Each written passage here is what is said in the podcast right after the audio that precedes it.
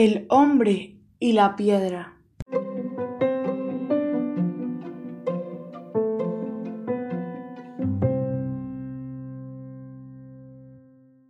Un día, Esopo le pidió a uno de sus esclavos que fuera a los baños públicos para ver si había mucha gente.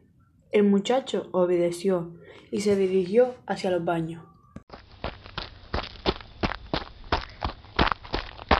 Pero se dio cuenta de que en la entrada había una piedra con la que todos tropezaban al intentar entrar en los baños. Uno a uno, al chocar con la piedra, se daban la vuelta.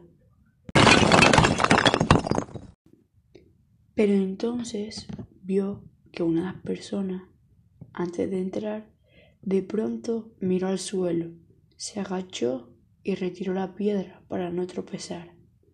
La dejó lejos, en una esquina, para que ninguno más se cayera.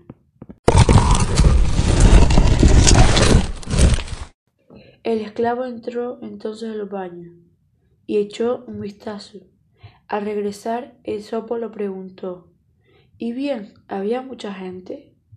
Y él contestó, "Mm, no, solo una persona.